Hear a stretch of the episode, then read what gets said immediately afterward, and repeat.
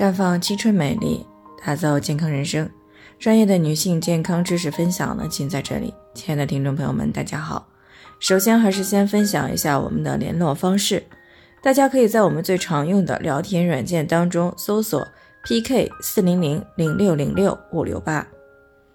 关注以后呢，回复自测进行健康自测，可以更有针对性的了解自己的健康状况。接下来呢，开始我们今天的健康主题：方便面吃多了真的会致癌吗？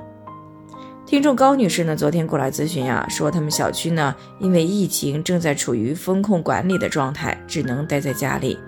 那由于是租的房子呢，里面没有可以做饭的餐具，所以呢，到现在差不多已经吃了快一个星期的方便面了。但是昨天呢，她刷手机的时候呢，看到一篇文章说，方便面里面呢含有致癌物质丙烯酰胺，吃多了呢会有致癌的风险。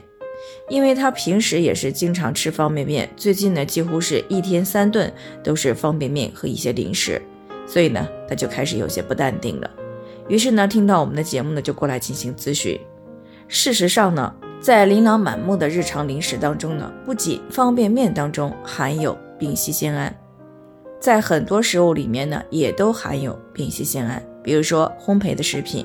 油炸的食品，还有膨化的食品等等。另外还有速溶咖啡啊，盒装的薯片儿、炸薯条、面包、油条啊，还有这个馍片儿、烤红薯、烤蔬果片等等，以及这个盐焗的坚果，这些呢几乎都涵盖了生活当中的大多的零食种类。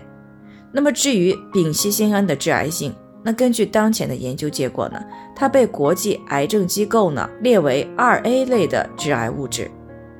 不过呢，虽然这个学者们是从很多的角度啊去探取了它的致癌性，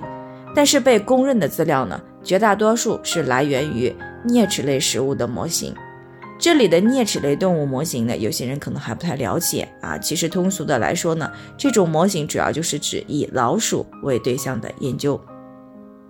那么曾经有学者呢，用这个低剂量的丙烯酰胺处理了大鼠两年以后呢，发现了雄性大鼠睾丸间皮瘤、肾上腺皮瘤、心形细胞瘤以及口腔肿瘤呢，都有不同程度的增加，而雌性大鼠的乳腺纤维瘤和甲状腺瘤是增多的。那么这就证实了丙烯酰胺与肿瘤是有正向相关性的。另外呢，还有一些研究也指出了饮食当中的丙烯酰胺的摄入呢，和子宫内膜癌、卵巢癌、乳腺癌这些呢也是呈正向关联的。那么这里的正向关联是什么意思呢？简单的来说，就是饮食当中摄入的丙烯酰胺越多，出现子宫内膜癌、卵巢癌以及乳腺癌的概率也就越大。所以呢。以这个目前的研究来说，长期超标摄入丙烯酰胺可能会有增大癌症的风险。那么这里呢是有两个关键词的，一个是长期，一个是超标。也就是说，偶尔的吃少量的含有丙烯酰胺的食物，那么一般不用担心致癌的问题，